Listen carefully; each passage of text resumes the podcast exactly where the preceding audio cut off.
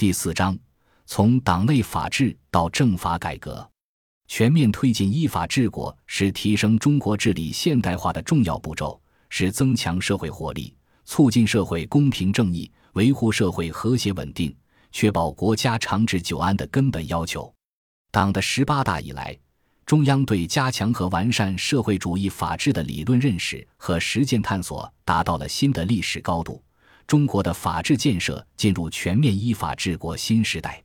党的十八大报告对落实依法治国基本方略提出了具体要求。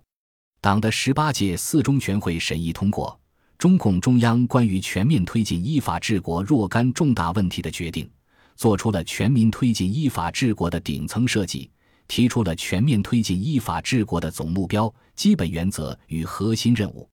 党的十九大报告进一强调，全面依法治国在社会主义建设中具有无可替代的作用，并对坚持全面依法治国战略作出了全面布局。党的十九届四中全会提出，全面依法治国是我国国家制度和国家治理体系的显著优势。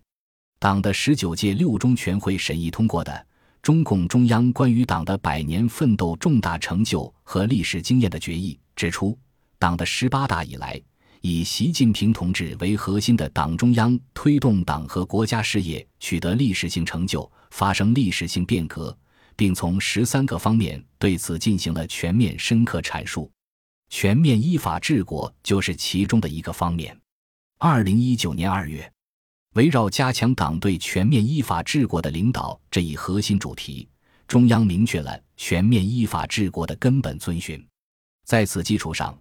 二零二零年十一月，党的历史上第一次中央全面依法治国工作会议召开，明确将习近平法治思想确立为全面依法治国指导思想。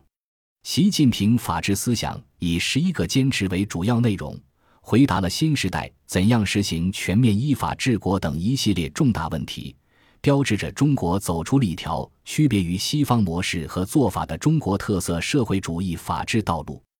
二零二一年十月，中央人大工作会议召开，这是在党的历史上、人民代表大会制度历史上的第一次。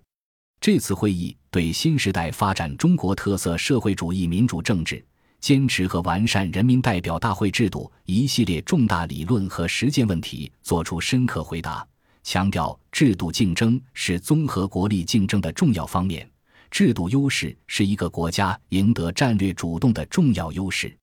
会议正式提出了全过程人民民主的政治理念，强调全过程人民民主实现了过程民主和成果民主、程序民主和实质民主、直接民主和间接民主。人民民主和国家意志相统一，是全链条、全方位、全覆盖的民主，是最广泛、最真实、最管用的社会主义民主。这是社会主义民主区别于西方资产阶级民主的显著特征，是中国特色社会主义政治发展道路的重要特征。